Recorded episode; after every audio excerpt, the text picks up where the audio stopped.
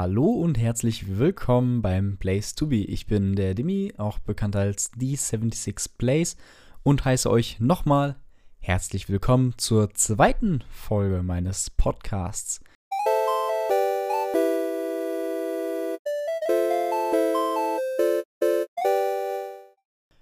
Um was könnte es sich eigentlich so in der zweiten Folge handeln? Ich meine, die Zuschauer kennen einen noch nicht in Gänze und bevor ich jetzt ein allgemeines Gaming-Thema wähle, wie, ich weiß auch nicht, beispielsweise der ganze Blizzard-Shitstorm oder so, dachte ich mir, werde ich nach, ähm, ja, meiner letzten Top 5 Liste in der letzten, im letzten Podcast oder in der ersten Folge eine weitere Top 5 Liste machen, die aber ein wenig spezieller ist.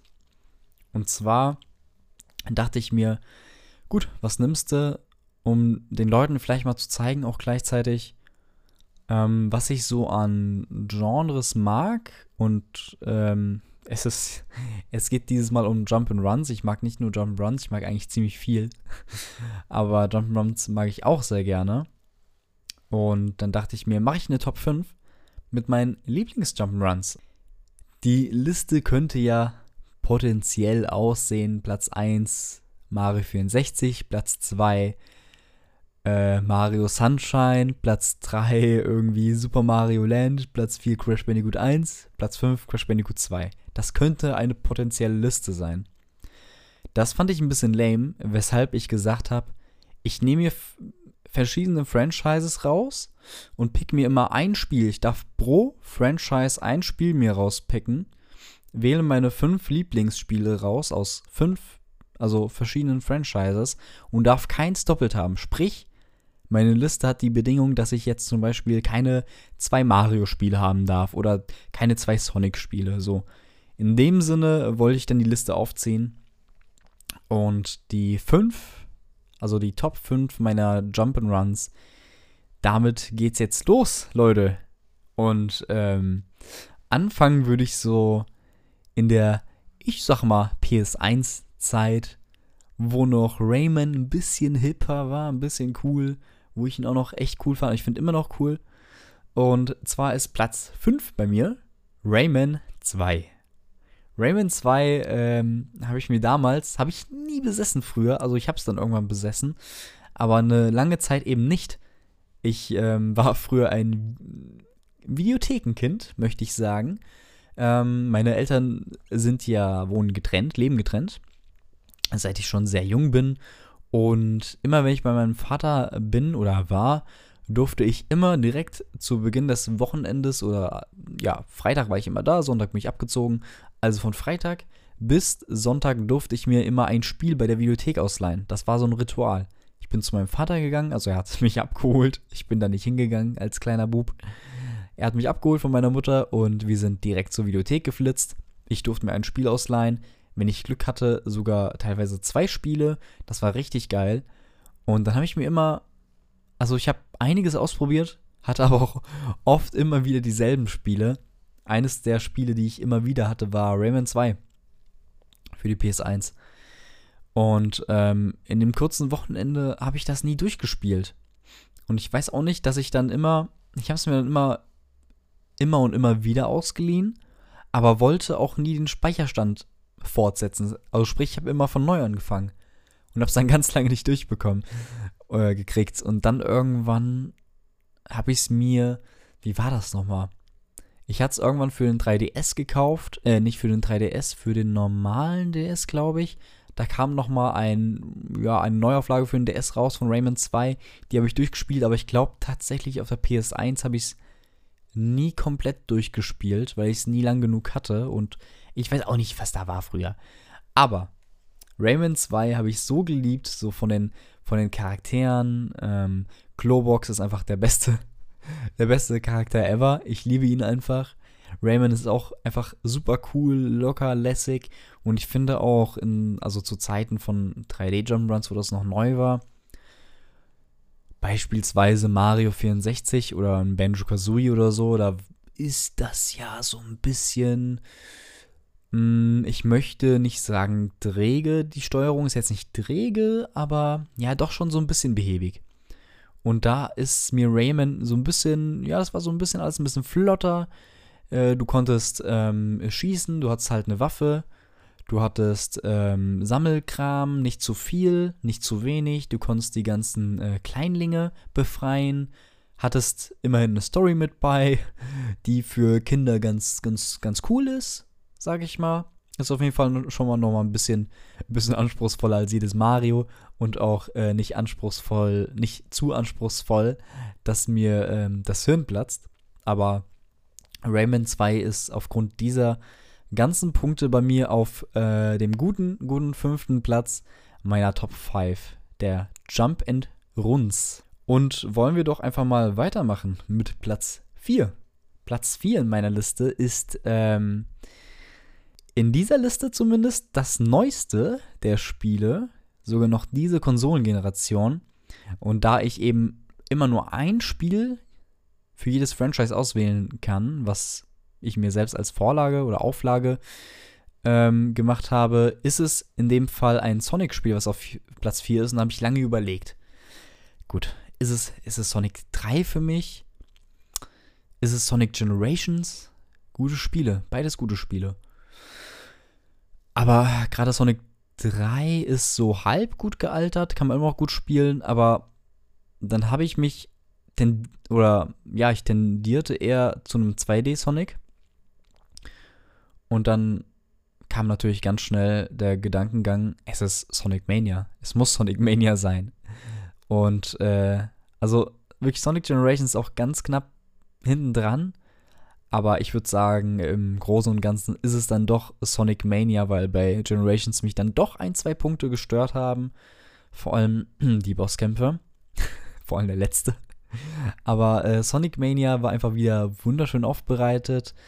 Ähm, ich finde sogar, dass sie das ganz gut gelöst haben. Es war nicht langweilig, es hat Spaß gemacht, weil wenn ich jetzt zum Beispiel nochmal Sonic 1 einlege, dann ja, bin ich jetzt so semi unterhalten. Also man merkt schon ein bisschen, dass das am ähm, Zahn der Zeit genagt hat. Und Sonic Mania ist einfach ganz nett, auch von der Soundtrack ist super. Und ich hatte sehr, sehr viel Spaß mit dem Spiel. War so ein bisschen überraschend für mich.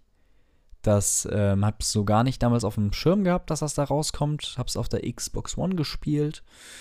Und ähm, wo wir schon bei Sonic sind, ist, by the way, um ein bisschen Werbung zu machen, Sonic Generations diesen Monat im Game Pass. Aber wer sich das eben noch nicht angeschaut hatte, sollte sich Generations auf jeden Fall nochmal anschauen, wenn ähm, er oder sie Mitglied des Game Passes sein sollte. Aber ja, Sonic Mania ist in dem Sinne dann Platz 4 meiner Liste.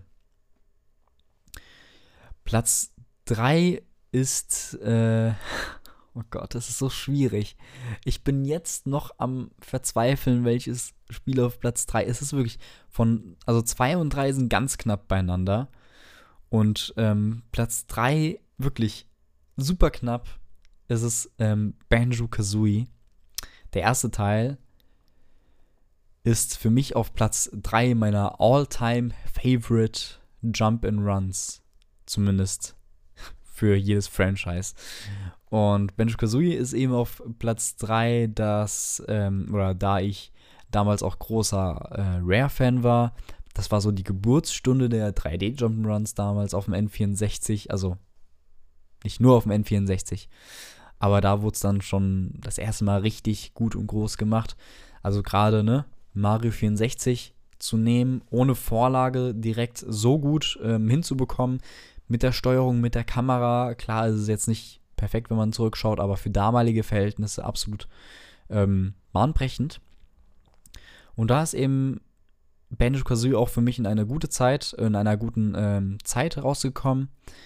Gerade auch zu Rares Hochzeiten, wo halt damals man alles aus dem Regal genommen hat und neben konnte, was, äh, wo das Rare-Logo drauf war. Ich wusste auch damals nicht so genau, was ist Rare überhaupt. Ich habe immer nur dieses Logo gesehen und dachte mir, oh ja, wenn dieses Logo drauf ist, dieses goldene R mit dem mit diesem Kasten drumrum, dann ist es ein gutes Spiel, dann kann ich es kaufen. Das, äh, egal ob es dann Diddy Kong Racing war oder ähm, Donkey Kong 64 oder dann auch äh, Conker oder ähm, vieles, viele, viele andere Spiele. Güldenei, ich glaube, es ist indiziert, deswegen ähm, das Güldene Ei ist einfach so in dieser Zeit gekommen, wo Rare einfach, egal was Rare angefasst hat, es war, es war Gülden.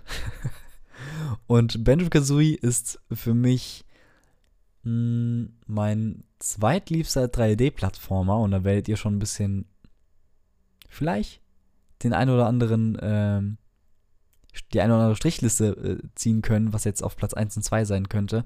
Aber Banjo Kazooie ist für mich einfach so ein tolles Spiel gewesen.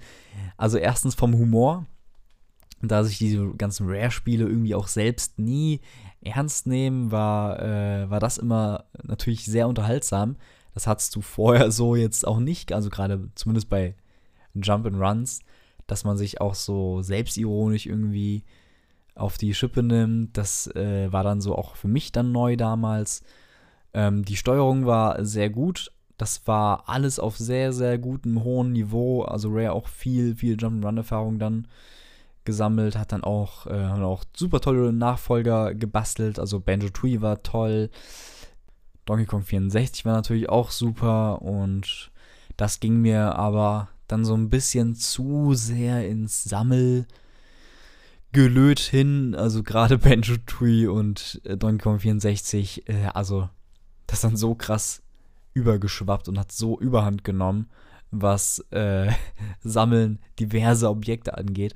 Aber bei Banjo Kazooie war das für mich noch super gelöst. Es waren tolle Welten drin.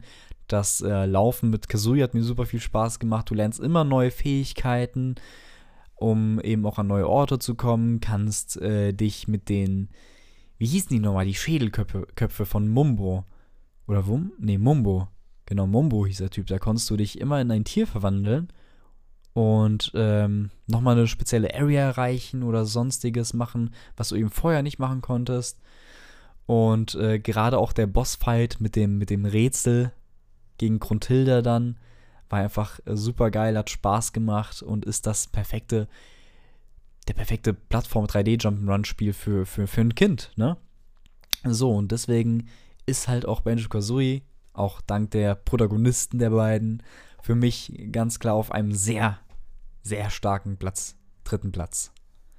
Und auf einem extrem starken zweiten Platz ist bei mir ähm, Super Mario World. Super Mario World könnte es auch verdient haben, auf dem ersten Platz zu sein. Objektiv gesehen müsste es das auch. Ihr werdet gleich, äh, werde ich das nochmal genauer erläutern.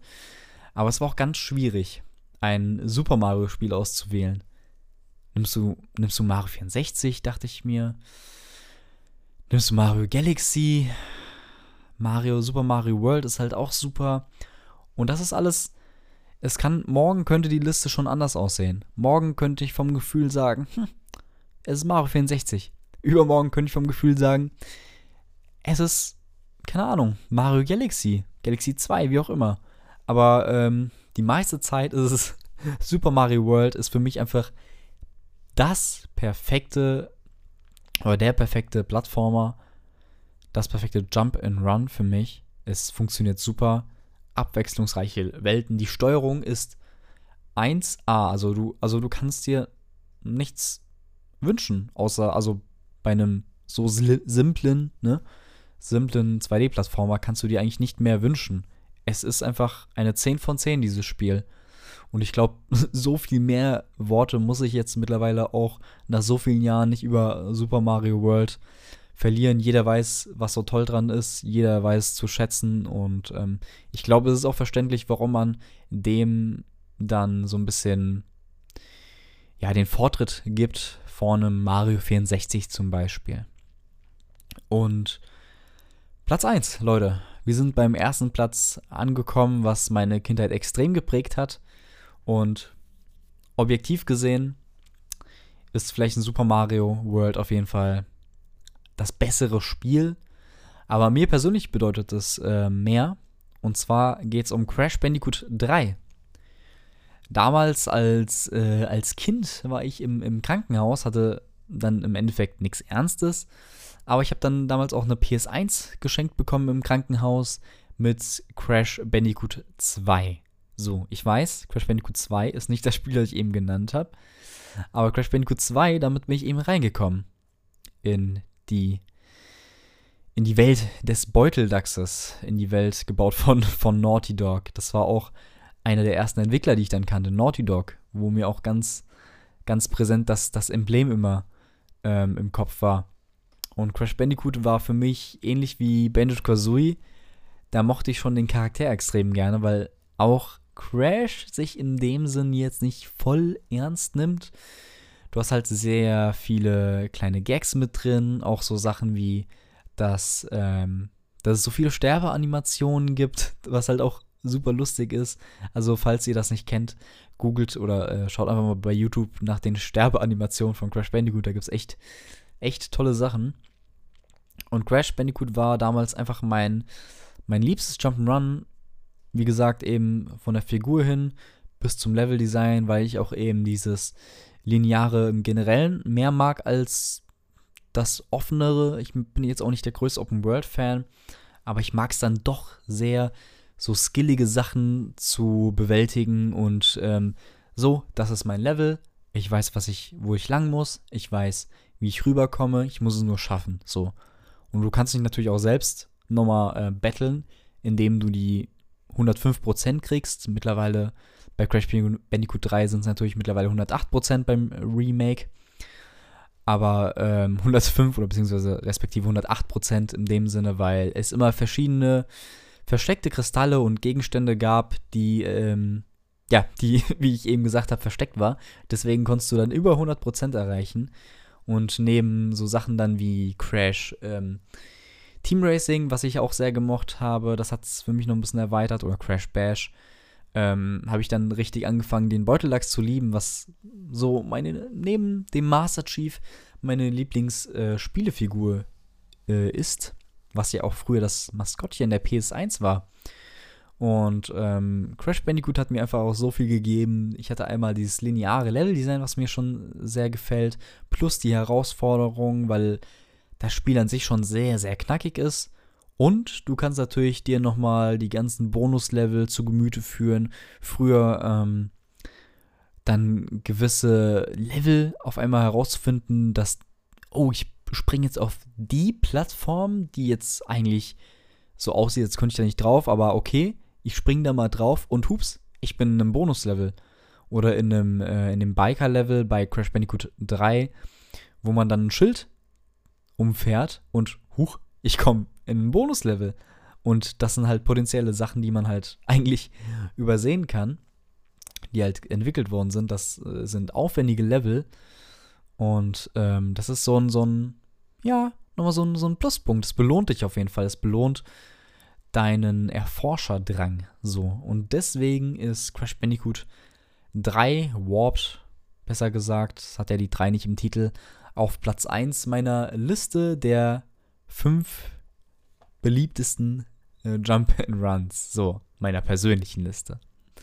Falls ihr noch ähm, den einen oder anderen Vorschlag haben solltet, oder wie eure Liste ausschauen könnte, dann schreibt mir das doch bitte bei, bei Instagram, ihr könnt mir bei Twitter schreiben.